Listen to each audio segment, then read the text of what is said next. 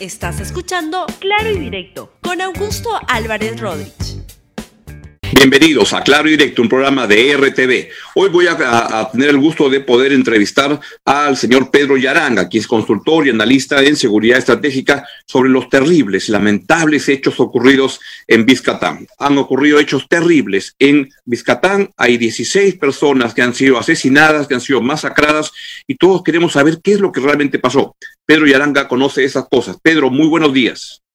Augusto, ¿qué tal? ¿Cómo estás? Buen día yo tuve, este, ayer quedé muy consternado, pero tanto por la matanza que ocurrió, pero también por las interpretaciones tan diversas que han ocurrido desde el mundo periodístico, el mundo político, todo en las redes, todos quieren este, tener o todos creen tener una interpretación de lo que ocurrió. Yo la verdad que no estoy seguro de nada y por eso recurro a ti. ¿Quién fue el autor de este, de este, de este lamentable crimen? Todos quieren tener razón a su manera. Sin embargo, sí, pues estas cosas eh, son controversiales, lo que les convenga, lo que sea, efectivamente. Pero no es un primer hecho, estimado Augusto. Sendero Luminoso siempre, eh, cercanías de las elecciones o en las vísperas, siempre, desde 1980, siempre se ha hecho presente con acciones armadas. Anteriormente con emboscadas contra las Fuerzas Armadas o la Policía Nacional, y en los últimos años estamos notando de que hacen un giro táctico, sobre todo en lo que va este año. Cuatro días antes de las elecciones de la primera vuelta, eh, incursionan en una comunidad huarcatán en las alturas de Huanta, en Ayacucho, luego secuestran a cinco personas. De las cinco personas, uno logra escapar.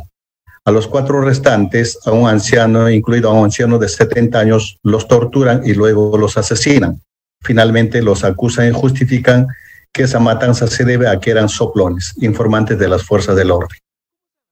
Después, hace más o menos dos semanas y media a tres, eh, asesinan a una persona en la misma ciudad de Pichari. La ciudad, Pichari es la ciudad más grande en el Braem. Asesinan a una persona. Y en el documento, en el panfleto que hoy dejan, dicen nosotros terminaremos con la prostituta, los alcohólicos, los inservibles, eh, mm, homosexuales, eh, miserables, este, soplones como el gordo Yon. E, el gordo Yon efectivamente fue informante de la policía.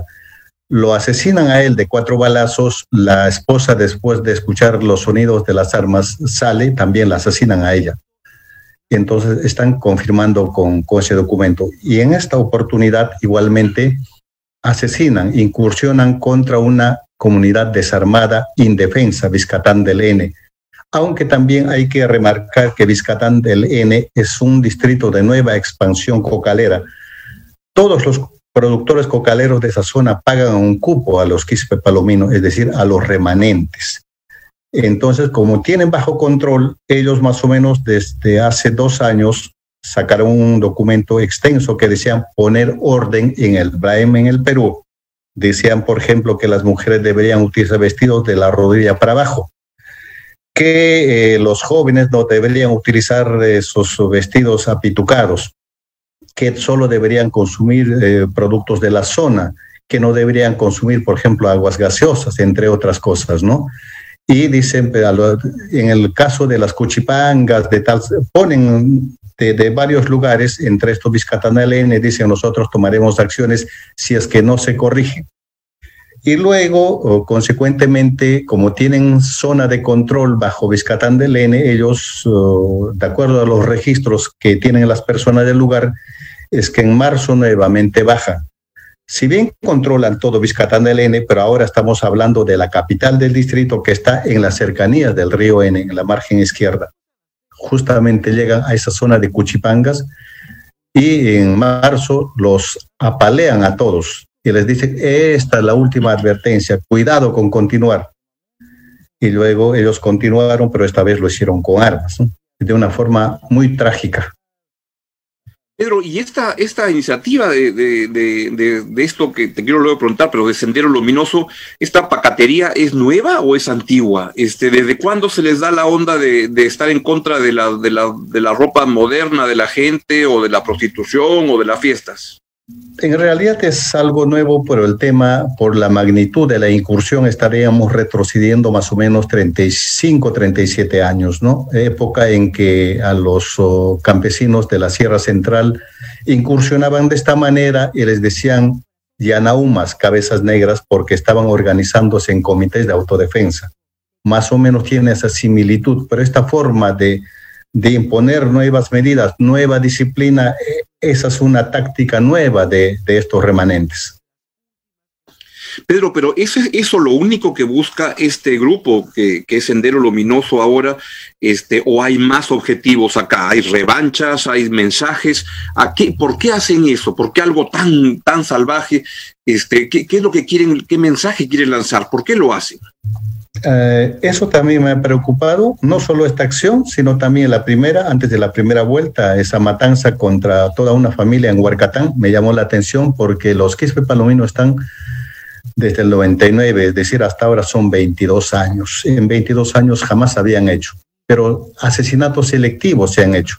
Por ejemplo, en esta zona de Vizcatán del N, por lo menos creo que ya superan las 30 personas de asesinatos selectivos, ¿no? Porque es de control exclusivo, esta y en Santo Domingo de Acobamba, en la provincia de Huancayo.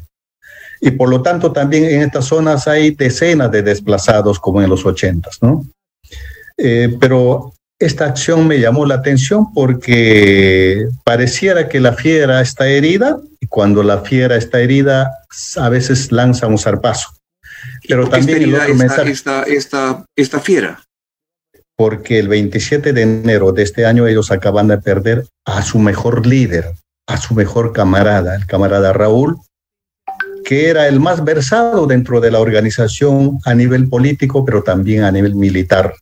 Lo malo es que él ya tenía una enfermedad casi incurable desde joven y este, después de largos años de haber soportado, él fallece el 27 de enero. Y en cada ¿Fallece por algún un ataque de la, de, la, de la Fuerza Armada o fallece de su enfermedad?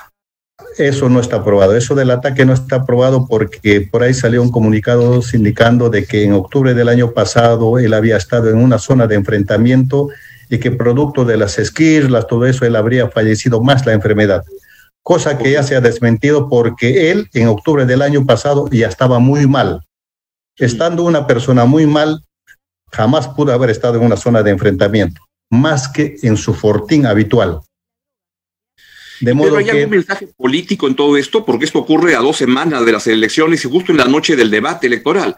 ¿Hay un mensaje político o ha sido una coincidencia? No, de todas maneras tiene un mensaje político y en cada acción que ellos realizan siempre llevan el mensaje político.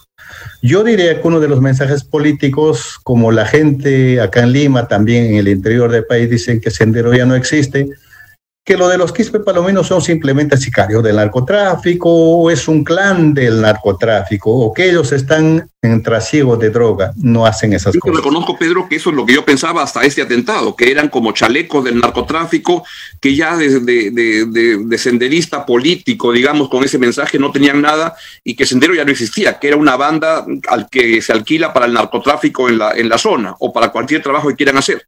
Es la equivocada esa, esa, esa impresión. Vamos a explicar eso. Este, en 1980 estalla en el nivel político, en acciones, en sabotaje, en Chuchi, en Ayacucho. Pero después de esta acción, en el 81, el apoyo a Sendero era muy creciente, sobre todo en la Sierra Central. Tenían bastante apoyo. Pero económicamente Sendero estaba ahogado. En Lima secuestraban empresarios, asaltaban bancos, finalmente en la Sierra Central también incursiones contra pequeñas comunidades, se apropiaban de sus ganados, pero no era suficiente. En ese intento, finales del 82, Abimael Guzmán, en su desesperación, con, como acuerdo del Comité Central, envían al camarada Artemio Alguayaga bajo la dirección María Clavo Peralta. Llega a Huallaga, tiene los primeros enfrentamientos, luego se encargan de custodiar las eh, narcopistas. En aquel entonces el tráfico era el tráfico aéreo entre Perú y Colombia, pero con pasta básica de cocaína, todavía no era clorhidrato. Después de controlar el Huallaga, ellos controlan el Braen y de esa forma pudieron equiparar sus gastos, porque eso era alto costo, ¿no? Era una relación interesada, ¿no? Diríamos un binomio entre narcotráfico y terrorismo, pero en el caso de los Quispe Palomino hacen lo mismo, quizás un poquito más, pero ese binomio continúa hasta ahora. Pero decir que simplemente sean narcotraficantes, no, porque hablando de narcotráfico, el Brain es una inmensidad. Digamos, más del 75% de toda la producción de droga eh, que produce el Perú sale del Brain. Es una inmensidad todo eso no controla. Ahora, si hablamos de números, probablemente estamos, estemos hablando de un 3% de todo el control de la droga en el Brain, solamente de la parte que perfectamente ellos conocen, no, toda, no todo el Brain. Eso es lo que hacen hasta ahora también los Quispe Palomino. ¿Y tienen algún objetivo político? ¿Cuál sería su objetivo político? ¿Es un objetivo comercial de narcotráfico o hay un objetivo político? No, dejan, ellos no dejan. Claro, eh, eh, bueno, el planteamiento inicial, tomar el poder a través de las armas. Ellos siguen haciendo eso. Pero, últimamente... ¿Es o es este, no tiene sentido? A estas alturas, obviamente que eso no tiene ya ningún sentido, pero también es cierto que en los últimos años ellos hablan de un plan de expansión. Pero un plan de expansión para controlar más territorio, el Comité Regional Norte, Centro, Sur, ¿podrán hacerlo si no han hecho 22 años? Imposible. Imposible. ¿Qué es lo que quieren hacer? Contactos con líderes, eh, con diferentes, algunos políticos que son sus aliados, enviar documentos, contactarse con otros países, contactarse con las FARC, entre otros. Eso para ellos es plan de expansión. ¿Cuál es lo que pretenden? Ellos lo han dicho en alguna oportunidad. Si antes era una posibilidad de tomar el poder a través de las armas, ahora es casi imposible o imposible. En todo caso, también es posible por otra vía, o sea, la vía electoral. Entonces, ¿qué es lo que quieren hacer? Un plan de infiltración en los diferentes partidos políticos y obviamente ir avanzando poco a poco. Eso por lo menos lo que, lo que pretenden hasta ahora. Esos documentos que se han encontrado en, la, en el lugar del, del, atentado, ¿son reales? O sea, ¿son realmente, se puede afirmar que son reales? Porque me sorprende esa mención al final de no votar por Keiko Fujimori, que se meten en una política como que es muy lejana a ellos.